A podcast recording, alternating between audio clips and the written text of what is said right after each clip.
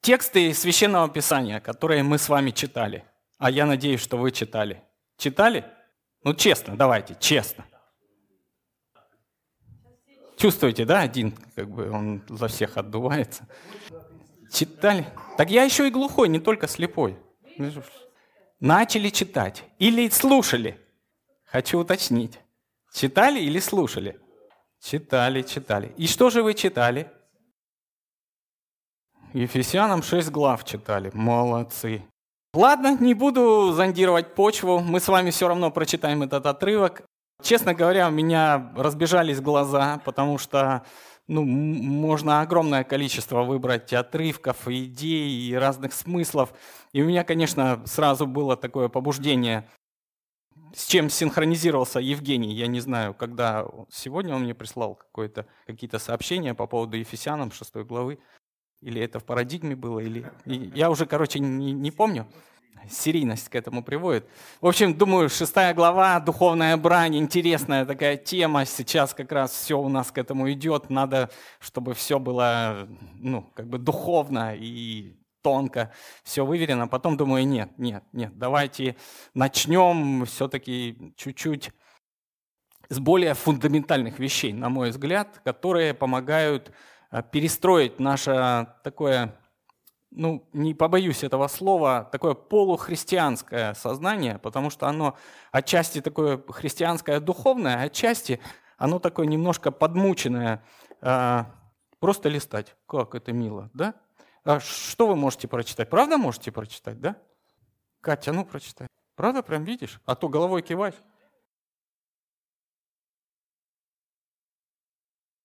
Меняется все-таки, да? Или не меняется? Меняется? Как вы думаете? Меняется, да? А, на мой взгляд, меняется. Но а, проблема заключается в чем? В том, что существует такое понятие. Незнакомое слово, да? Не, ну просто я пару недель назад был, а, Дмитрий Геннадьевич там нас харасментом пугал. Думаю, что надо как-то куда-то попасть, какую-то систему координат, новые слова. Правда читается или не читается? Типа, типа чего-то, короче. Типа какое-то сложное слово. Что это такое? Вот это понятие. Давайте. Можете прочитать? Вы видели? Вы видели это чудо? Ну, мы договорились, конечно, да. На самом деле, попробуйте почитать. Все читается элементарно. Ну, чуть-чуть мозг, мозг э, перестраивается. Взрослые люди, ну, молодые, они в принципе читать не умеют. Ну, молодежи сложно, потому что они, у них нет вот такой вот внутренней рефлексии по поводу какого-то объемного текста, слова отдельно взятого. И им нужно прочитывать слоги там, и складывать их в слова. Вот. А взрослый человек, он спокойно читает вот такой вот странный непонятный текст. Я его набирал вручную. Даже непонятно, что он странный. Поэтому я вернусь к первоначальной мысли своей, что у нас вот такое намешанное мировоззрение, очень странное сознание. С одной стороны, мы такие христиане, у нас все правильно, хорошо, и мы такие духовные, и даже читаем а, по предложенному Антоном плану, или слушаем, или честно признаемся, что ни того, ни другого не делали – вот, но это же христианский подход, как бы, ну так как есть, все. Вот мы договорились, там пытаемся и так далее. И при этом присутствует огромное количество непонятно чего в нашей жизни. Вопрос, чего? Разные такие а, амбивалентные чувства, смешанные чувства возникают в голове, а, в сердце, и вроде и, и правильно поступить вот так, а вроде и так, вроде и хочется, и колется, и мамка не велит. В общем, ну, все очень странно. И каждый день приходится нам включать осознанность и принимать решения, которые, ну, на наш взгляд, будут соответствовать тому образу мышления, который мы считаем христианским, и э, будем вести себя таким образом, как мы считаем правильно. И это не простой выбор на каждый день, на самом деле. И, и я э, взял отрывок из э, послания к Ефесянам, из 4 главы, который поможет нам сегодня более детально посмотреть на вот эти вот вещи. Первая посылка, которую я предложил э, вашему вниманию, что от перемены мест букв все-таки меняется смысл и значение слов. И мы должны этому придавать некоторое значение и отдавать в этом отчет. Потому что если все вот так будет на автомате, как это мы привыкли в нашей э, ну, повседневной жизни, я понимаю, там детей, которые выросли в верующих семьях, у них как-то все идет по накатанной. Они даже не знают, что такое не ходить в воскресную школу, они не знают, что такое не смотреть суперкнигу там, или летающий дом. Я не знаю, какие сейчас там мультики, да? Что, смеешься, вспомнил, да? Да, суперкнига – это наше все, конечно. Меч Господа и Гедеона. Так, кто ж это не помнит? Все родители, все мы пересмотрели вместе с ними, там, Робик, все дела, там, ну, все красиво. Сейчас я не знаю, что смотрят. Кать, что смотрят? Не смотрят. Нет телевизора. А, прям, прям такое есть уже. Я просто настолько отстал от жизни, мои дети выросли, уже мне все равно, что там все смотрят. Я думаю, ничего хорошего не смотрят. Ну, мне так кажется. Отрывок. Давайте с вами прочитаем этот сложный отрывок. Четвертая глава послания к Ефесянам, 17 стиха. В синодальном переводе буду читать, потому что он близок к моему сознанию вот такому архаичному из тех далеких времен. «Посему я говорю и заклинаю Господом, чтобы вы более не поступали, как поступают прочие народы, по суетности ума своего, будучи помрачены в разуме, отчуждены от жизни Божией, по причине их невежества и ожесточения сердца их, они, дойдя до бесчувствия, предались распутству так, что делают всякую нечистоту с ненасытимостью. Но вы не так познали Христа потому что вы слышали о нем и в нем научились, так как истина в Иисусе.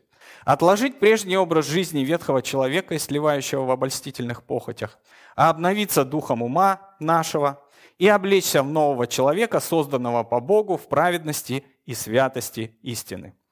Посему, Отвергнув ложь, говорите истину каждый ближнему своему, потому что мы члены друг другу. Гневаясь, не согрешайте, солнце да не зайдет во гневе вашем. И не давайте места дьяволу. Кто крал, впредь не кради, а лучше трудись, делая своими руками полезное, чтобы было из чего уделять нуждающемуся. Никакое гнилое слово да не исходит из уст ваших, а только доброе – для назидания вере, дабы оно доставляло благодать слушающим.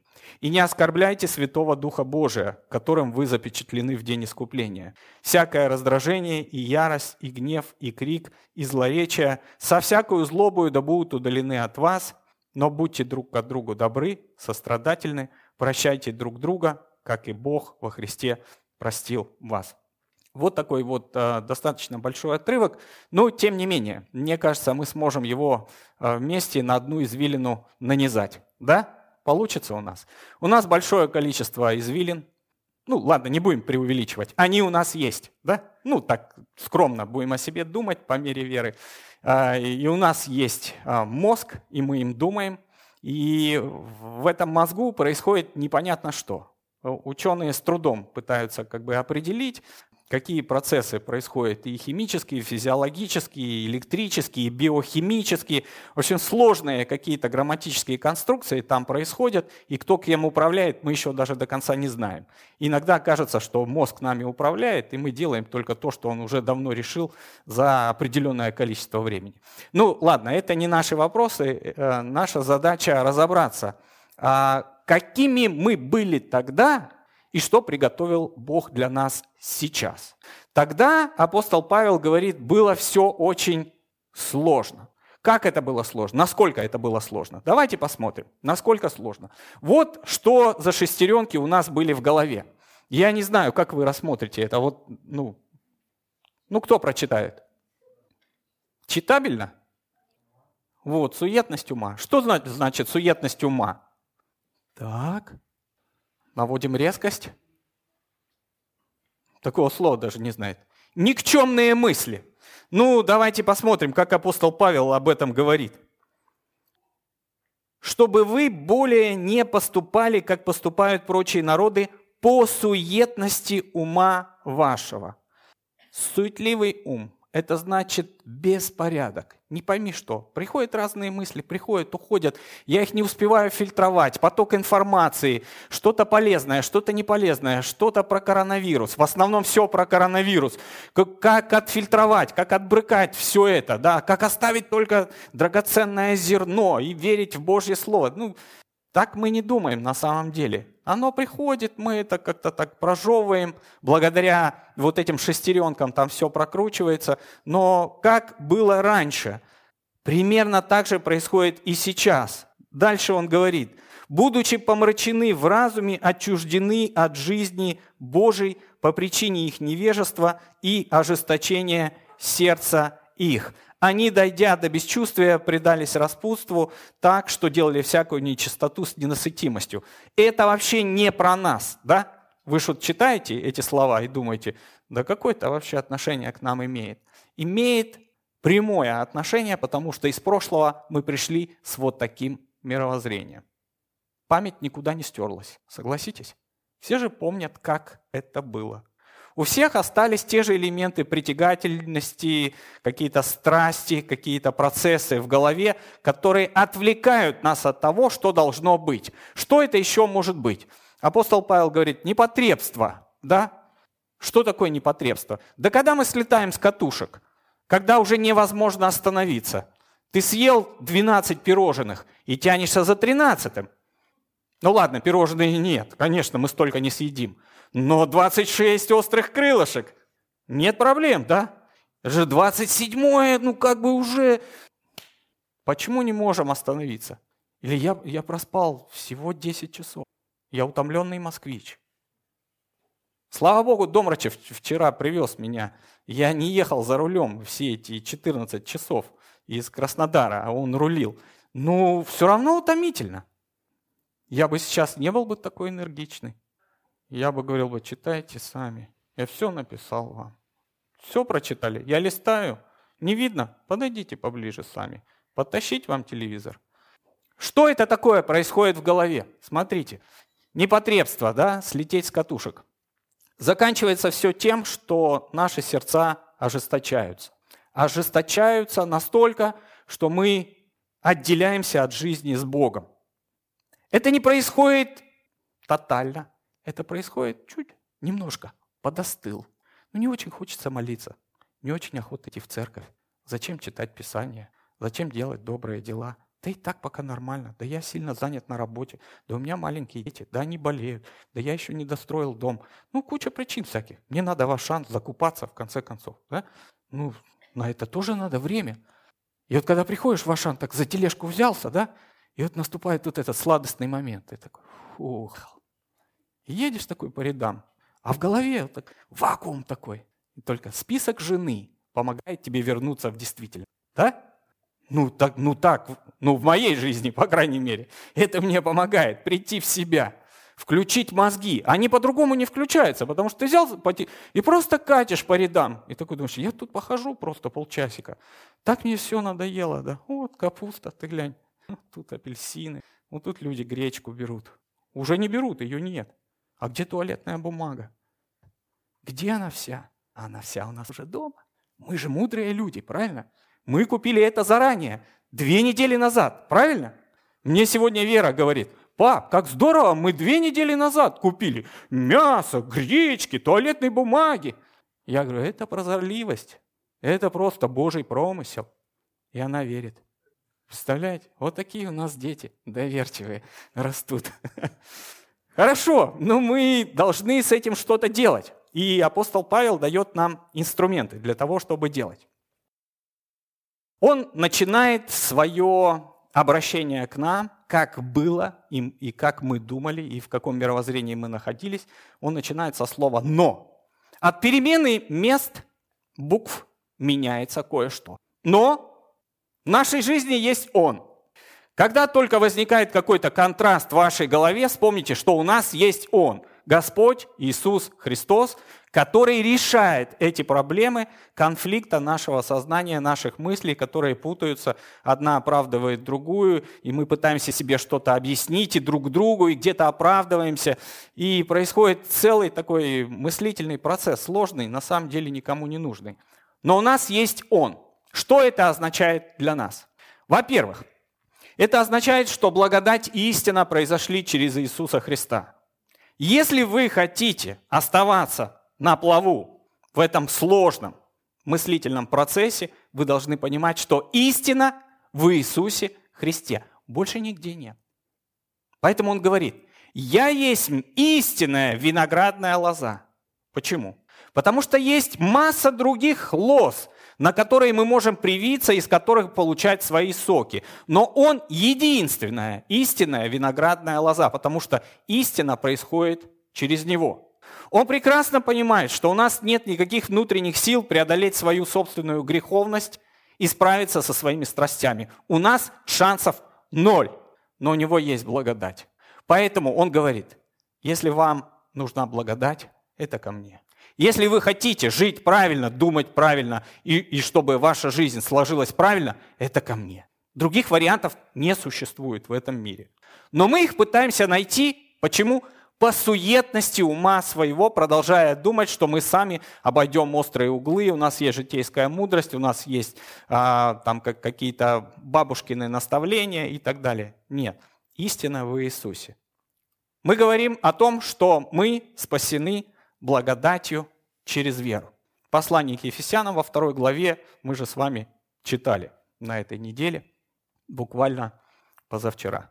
Благодатью вы спасены через веру, и это не от вас, Божий дар, не отдел, чтобы никто не хвалился. У нас нет преимущества друг перед другом никакого, потому что мы все в одинаковой мере получили по благодати Божией то спасение, в котором нуждаемся. То есть были запутанные мысли, Бог отвечает на них так же мне, как и отвечает любому из вас. И распутывает точно так же. Потому что один Иисус Христос является ответом на эту проблему. Каждому из нас дана благодать по мере дара Христова. В этой же главе мы читаем Ефесянам 4.7. Мы не только получаем ответ, но и мы получаем в подарок многие вещи, которые нас обогащают. Мы обогатились его нищетой. Он обнищал ради нас. То есть его задача была сделать нас людьми, способными, которые, которые будут преодолевать вот этот вот внутренний кризис. Мышление, сердца, эмоций и всего остального, о чем мы с вами прочитаем уже дальше. И в этом же послании, только в, первом, в первой главе, мы читаем, что в нем мы, услышав слово истины, благовествование нашего спасения и, уверовав в него, запечатлены обетованным Святым Духом. Вот здесь я хочу чуть-чуть остановиться и сфокусировать ваше внимание на благовествовании нашего спасения. У нас есть свободные стульчики. Вы видите? Почему они свободные? Чувствуете, да? Это старое мышление, а новое мышление Давай, Игорь. Застряла. Облегчил наши страдания, перевел из пандемии в эпидемию. Потому что кому-то мы еще не благовествовали. Мы здесь все находимся по одной простой причине. Кто-то нам рассказал об Иисусе. Мы услышали Евангелие.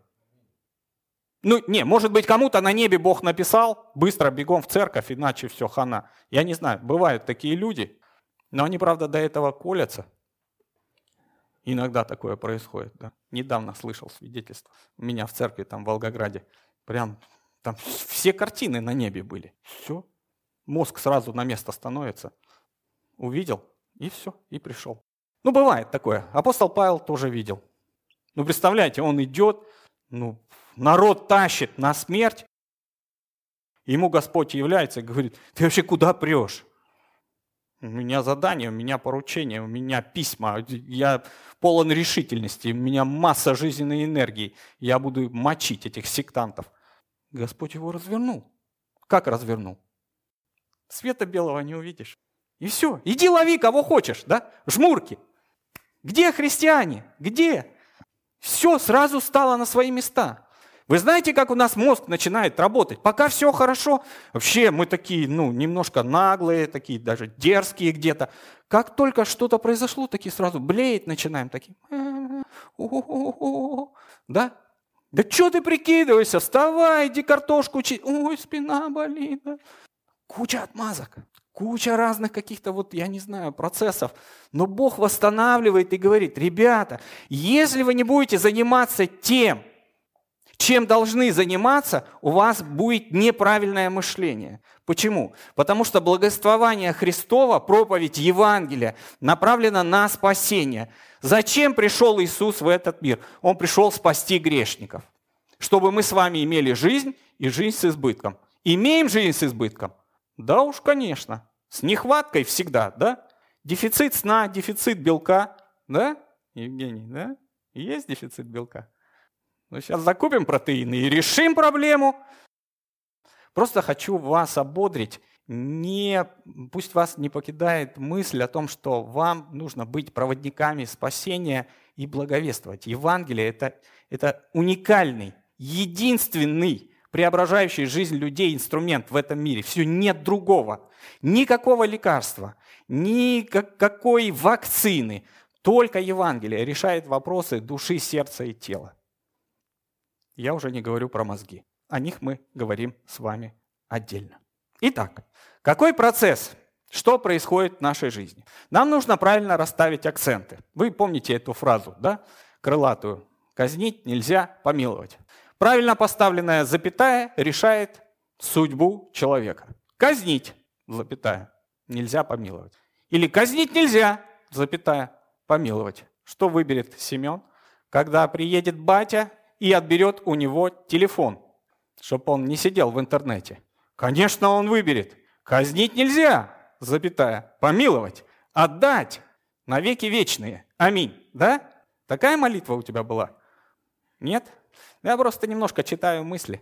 Итак, правильно расставленные жизненные приоритеты, они дают нам возможность думать только о том, что преображает нашу жизнь. Евангелие – это вот действительно уникальная Божья суть, Его прикосновения к нам и нашего понимания Его. То есть вот эта встреча через Евангелие, благая, радостная весть. Как в нашей жизни это происходит? Сначала мы с вами мертвые, да? По грехам и преступлениям нашим, и вы в начале этой главы можете прочитать, что мы вообще просто ну и во второй главе мы читаем нас, мертвых по преступлениям и грехам, ну, страсти мордасти, какими мы были, но Бог дает благодать и милость, и мы становимся людьми возрожденными. Происходит какой-то процесс. Что мы для этого сделали? Чтобы быть спасенными, чтобы возродиться от Божьего Духа. Мы не сделали ничего, а Он сделал все. Какова цена вопроса? Нам это не стоит ничего, это подарок. Ибо благодатью вы спасены через веру, и это не от вас. Мы не можем ничего сделать, не отдел.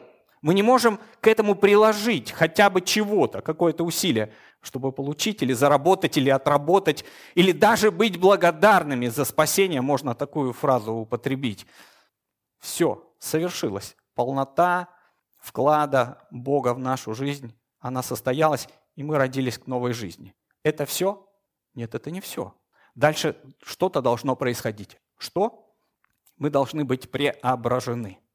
Происходит процесс нашего освящения и преображения во Христе. И вот именно о нем я хочу говорить, потому что все мы возрожденные люди, все, кто покаялись перед Господом, встретились с Ним, получили прощение своих грехов, все встало на свои места, благодать Божья действует, аллилуйя, все прекрасно. Дальше. А дальше передо мной стоит выбор, как мне поступать. Переставить мне буквы в предложениях или продолжать только по началу и по окончанию? Что лучше, начало дела или его конец? Лучше вообще ничего не начинать, да? На диване лежать лучше. Ну, как по мне. И все, и нет дела. Начало или конец? Писание говорит, что конец дела лучше. А почему? Ну, вроде в начале у нас такой энтузиазм, и у нас есть большое количество иллюзий относительно исхода этого дела. Ведь вы, когда даете поручение кому-то или на что-то надеетесь, вы еще не знаете исхода, просто думайте. Вы думаете с позиции, как это будет хорошо на выходе. Но обычно получается не очень хорошо. И в конце дела у нас уже нет иллюзий, и мы понимаем, как все произошло на самом деле. Поэтому Бог знает конец, как все будет. Но у нас остается иллюзия, что мы пройдем без напряжения в Царство Божие. Описание нам говорит, Царство Божие усилием берется. И нужно прилагать какое-то усилие. Какое усилие? Что, ну давайте будем ходить почаще в зал. Четыре тренировки хотя бы. Добавим еще одну. Усилия будем прилагать. Церковь будет чаще собираться. Еще и молитву добавим туда. И Писание будем читать. Поменяется от этого что-то. Усилие, которое происходит вот здесь, в голове. И если вы не будете напрягать свои мозги день ото дня, все будет идти, как мы прочитали в первом тексте. Начало и конец. Что там в середине, то неважно, мы все равно прочитаем. Все хорошие и милые люди. Все пришли, аллилуйя. А что происходит внутри, я не знаю. Может быть, кто-то хочет покончить жизнь самоубийством. Сейчас сидит здесь, хлопает в ладоши, поет песни, а потом через два дня повесится. Я не знаю. Я не могу заглянуть ни в чей мозг, ни в чье сердце. А Бог знает. И Он может прикоснуться и решить эту проблему. А как Он будет действовать? Это вопрос нашей с вами жизни, преображенной жизни, которая освещается день ото дня. УО или ОУ? Что вы выберете?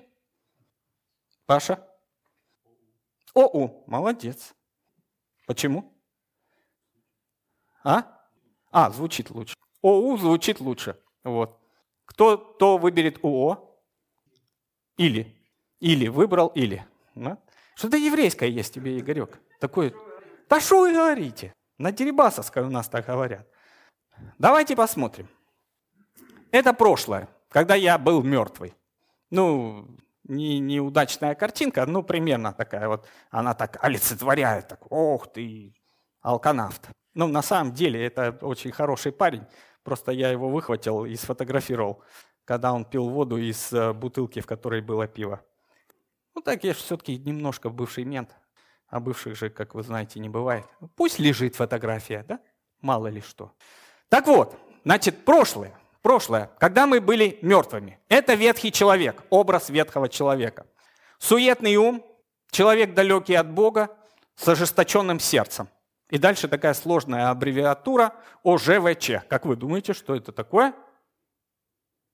Образ жизни ветхого человека образ жизни ветхого человека. То есть по накатанной, как было раньше, так я и продолжаю. Я так живу. У меня свои принципы, у меня свои технологии мышления, у меня свое общество, у меня своя речь, у меня свои понятия, свои ценности и так далее. Образ жизни ветхого человека, соответствующий образу жизни ветхого человека. Ветхий есть ветхий. Но дальше происходит с нами возрождение. Помните предыдущую схемку или уже забыли? Отмотать вам назад? Я не отмотаю, потому что я не знаю как. Я бы отмотал. Хорошо, идем дальше. Возрожденный. Такой новорожденный младенчик появился. Все, Господь прикоснулся, все нормально, хорошо. Что происходит с ним? Давайте посмотрим. Кем он становится? Новое творение. Нет, давайте в старом. 2 а, Коринфянам 5.17. Новая тварь. Побрутальнее немножко чувствуете, да? Новая тварь. Свет миру, соль земли, создан на добрые дела. Ну какой у него образ жизни? О, Ж, В. Вот она проблема. Человек родился, а образ жизни у него остался тот же. Он ходит на ту же работу, у него те же друзья, у него же тоже мышление, у него те же стереотипы, у него те же ценности. Он только вошел в эту воду, он стал новым, но образ жизни еще ветхий он продолжает тянуться к тем вещам, которым тянулся всю жизнь. А с этим нужно что-то делать. Так работает мышление, по накатанной. Начало и конец буквы увидел и слово составил. Мне все понятно. А Бог говорит, стоп, стоп, задумайся и расставь буквы правильно. ОУ или УО. Если ты УО, что значит умственно отсталый, то тебе очень сложно стать ОУ. И мы сейчас поймем, о чем идет речь. Итак, появляется новый человек, который должен думать, включать свои мозги, о чем он будет думать, какие он будет принимать решения.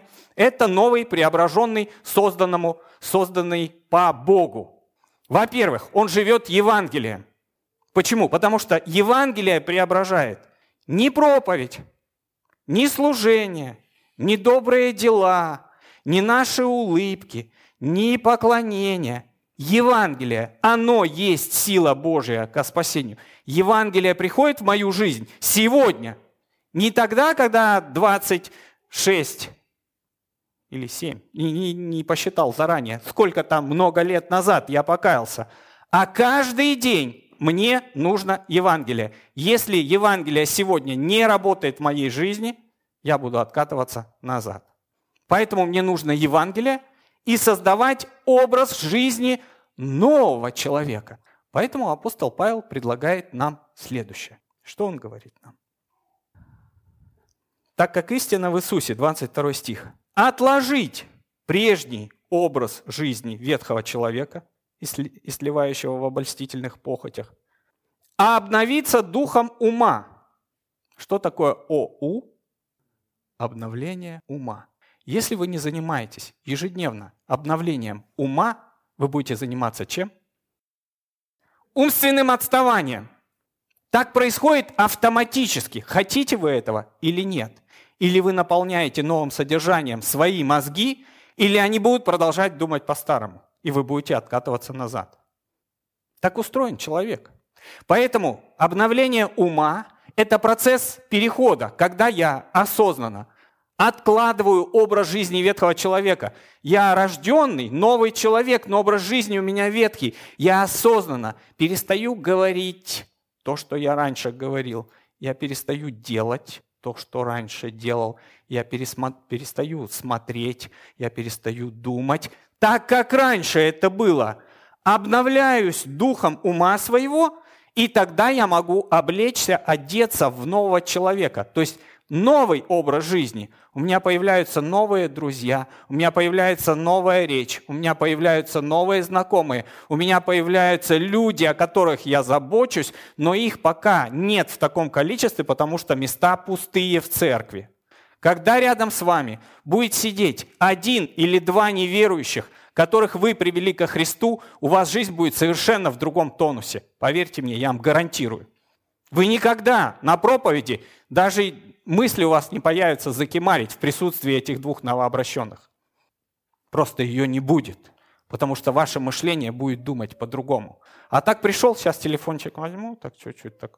Сейчас будет, ну, дятина какая-нибудь, а я тут ВКонтактике пока, да, да, да. пару веселых вещей накидаю. Итак, либо вот в этом положении возрожденного человека такого, мы можем скатиться и продолжать думать по-старому, либо мы будем развиваться и преображаться, освещаться.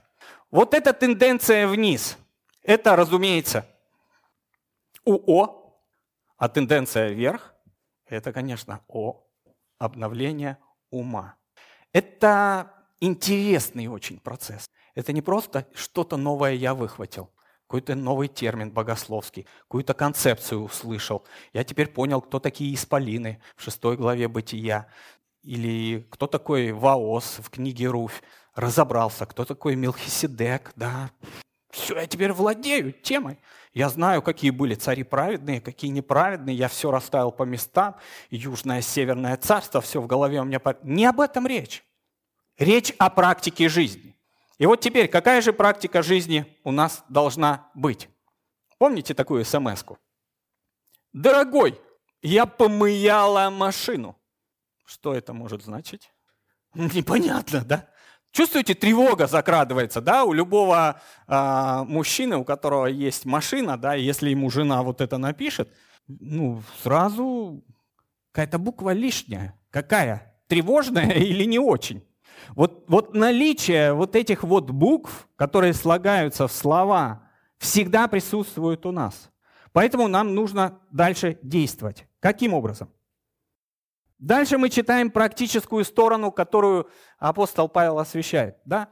Отвергнуть ложь, говорить правду. Трудно отвергнуть ложь. Трудно отвергнуть ложь и говорить правду. Трудно? На самом деле трудно. Мы обманываем на автомате. Причем, ну так, незначительно. Ничего такого. Просто интерпретировал по-своему. Почему интерпретировал? Потому что мой мозг как фильтр что-то оставил что-то не пропустил. Я подал ситуацию так, как хотел. Я создал те эмоции, которые хотел, и начал влиять. А Бог говорит, отвергните ложь. Почему? Потому что ложь – это другая ментальность совершенно. Говорите правду, говорите истину друг другу. Дальше идем. Гневаясь, не согрешайте, да? Солнце да не зайдет во гневе вашем. Контроль эмоций. Эмоции сложно контролировать, когда они зашкаливают. А, и это отдельная работа нашего сознания. Понятно, что мы сейчас не будем тему а, эмоционального интеллекта рассматривать, она мне очень интересна и нравится. Я готов на эту тему поговорить. Но контролировать свои эмоции и уметь держать себя в руках – это большое искусство на самом деле. Это, я не знаю, Божий дар в какой-то степени, когда Бог дает а, во время шторма оставаться спокойным. Да, это нагрузка, но я должен ее выдержать. Поэтому сейчас, когда наступила вот такая тотальная паника вокруг, оставайтесь людьми, которые будут контролировать не только свои эмоции, заводясь от всего услышанного, но которые будут помогать и другим остывать по поводу тех вещей, ради которых не стоит вообще заморачиваться. В-третьих, не нарушать границы дозволенного. Писание говорит, не давайте место дьяволу. Каким образом мы даем место дьяволу? Мы нарушаем определенные границы. Мы сами готовы их создавать для других людей, но сами иногда их переходим. И в этом есть большая проблема. И апостол Павел говорит, стоп, стоп, стоп. Таким образом, вы заходите на территорию, где не те правила действуют, где не те законы, где не то мировоззрение. Если вы преображаете свой ум, значит остановитесь вовремя. Не так легко вовремя остановиться. Это особая работа тоже моего сознания. Изменить потребительское мировоззрение. Апостол Павел говорит в этих стихах, говорит, кто крал, впредь не кради. Это кому он говорит? Правда, не нам, да? Что там в Ефесе творилось? Прям ужас какой. Мы-то красавчики, да? Мы-то никогда ничего не крадем. Но если только время, правда. Я приехал позже положенного. Украл ваше время. Или затянул проповедь. Украл время. Или не пришел вовремя. Время тоже ресурс. Пространство. Я поставил машину не там, где должен был поставить. Да и чихать я хотел. Мне так удобно. Место в моем сознании я могу просто вытеснить. Всех вас вместе взятых. А вы можете вытеснить меня. Как это будет происходить? Я должен сам для себя принять решение. Вмещать, наоборот людей со слабостями, с комплексами, с проблемами, с трудностями и служить им. Поэтому потребительское сознание должно быть отодвинуто в сторону. Трудиться. Мартин Лютер сказал, что труд без молитвы – это рабство. Если вы трудитесь и при этом не молитесь о том, чтобы ваш вклад был соответствующим, и вы принесли добрый плод, это очень странно. При этом он говорит, что не только труд без молитвы, а молитва без труда – это попрошайничество. Ну так, у нас был такой термин даже как-то одно время. Ну я сейчас мольнусь, мольнусь. Это как? Господи, благослови еду. И пошел. Что это значит? Так, читну Библию, мольнусь. Вот я и христианин. Аллилуйя. Так не бывает. Да, проповедну. Не надо сокращать вот эти вот а, наши энграммы, эти когнитивные алгоритмы, они должны быть полноценными. Думать, мыслить и действовать в соответствии с тем, как Бог установил. Трудиться – это хорошо, а хорошо трудиться – это... Там же находится полезное творчество. То есть трудись для пользы. Если в этом нет никакого смысла, то это уже, я не знаю, концлагерь. Так в Освенциме немцы загоняли людей – а, в ментальный тупик, когда давали им бессмысленную работу. Они говорили, так, копаем вот здесь яму, теперь ее закапываем. Теперь вот здесь копаем яму, ее закапываем. И люди просто от того, что это бесполезная, изнурительная работа, они просто сходили с ума. Мы не выдерживаем. Должна быть польза. Причем польза не только для себя, но каждый ищи пользу для своего ближнего. Жертвенность. Зачем мы зарабатываем? Зачем мы имеем ресурсы, средства, возможности, чтобы уделять нуждающимся? Благодатная речь. Никакое гнилое слово да не исходит из уст ваших, а только доброе, которое приносит благодать слушающим. Люди слушают вас говорят, хорошо, четко, заходит. Почему? Потому что наше мышление рассчитано на то, чтобы принимать те вещи, которые эмоционально синхронизируются. Внутри нас есть вот эти элементы притягательности. Просто мы находим друг друга и говорим, вот с этим человеком мне хорошо, с этим я не хочу, с этим бы я попрощался.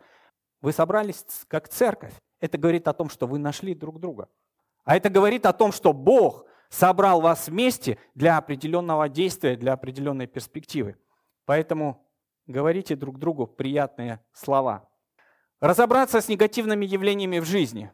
Там целый такой сложный перечень, да, гнев, крик, ярость, да будут удалены от вас. И апостол Павел, как практическое наставление, говорит, что есть какие-то моменты, которые нельзя ну, просто так проигнорировать. Если они проявляются в жизни, это значит, э, загорается красный свет, с которым нужно разобраться. Быть на стороне добра – это значит сострадать и прощать. От перемены мест знаков, препинания и букв, значений слов, предложений. Я хочу, чтобы мы в этой молитве вместе с вами а, поблагодарили Господа за эту утильную возможность быть людьми возрожденными, которых Он поставил на путь преображения ума, преобразования духовного, обновления ума, работы с нашим сознанием, когда мы будем не просто механически какие-то вещи делать, а будем понимать весь сложный процесс преображения в образ Божий. Давайте вместе с вами помолимся и поблагодарим Господа в молитве. Отец наш Небесный, мы поклоняемся Тебе и благодарим за этот удивительный дар благодати, который во Христе Иисусе, Господе и Спасителе нашем, был явлен каждому из нас. И мы приняли это спасение, и мы уверовали, принимая Евангелие, благую радостную весть, как истинную весть – которая преобразует наше мышление, которая преобразует наш внутренний мир. И мы хотим продолжать идти по этому пути, откладывая образ жизни ветхого человека во всех аспектах. Мы не преображены еще до конца, но мы находимся на пути, Господь, и поэтому мы просим от Тебя светлые мысли. Мы просим от Тебя решение внутреннее, которое поможет нам говорить истину друг другу, которое поможет нам не согрешать, даже если наши эмоции начинают зашкаливать, но мы сможем их контролировать. Благослови нас в этом. Благослови, Господь, чтобы мы трудились своими собственными руками и могли поддерживать других и жертвовать на дело служения и для распространения Царства Божия в проповеди Евангелия. Благослови нас, Господь, не пересекать границы дозволенного и оставаться вот в той зоне комфорта, которая на самом деле является самой лучшей зоной, в которой есть Твое божественное присутствие. Мы находимся в Твоем присутствии, Господь. Ты никогда нас не покидаешь, Ты никогда нас не оставляешь. Мы благодарны Тебе за эту привилегию быть Твоими детьми. Ты создал нас на добрые дела, и Ты предназначил их нам исполнять.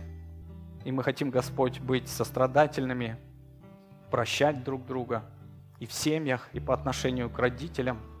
Потому что это признак обновленного ума, это признак христианина, который преображается в твой образ. Научи нас это делать в простоте сердец, в смирении пред Тобой, чтобы мы думали и помышляли о горнем. Хвала Тебе за все, Господь. Дай нам облечься в нового человека, созданного по Богу, в праведности и святости. И каждый день и пусть Твое Евангелие касается наших сердец каждый день, преображая нас в Твой светлый образ, образ Отца, Сына и Святого Духа. Аминь. Местная религиозная организация евангельских христиан «Церковь. Открытая дверь. Город Москва». ОГРН 119 77 40 77 35.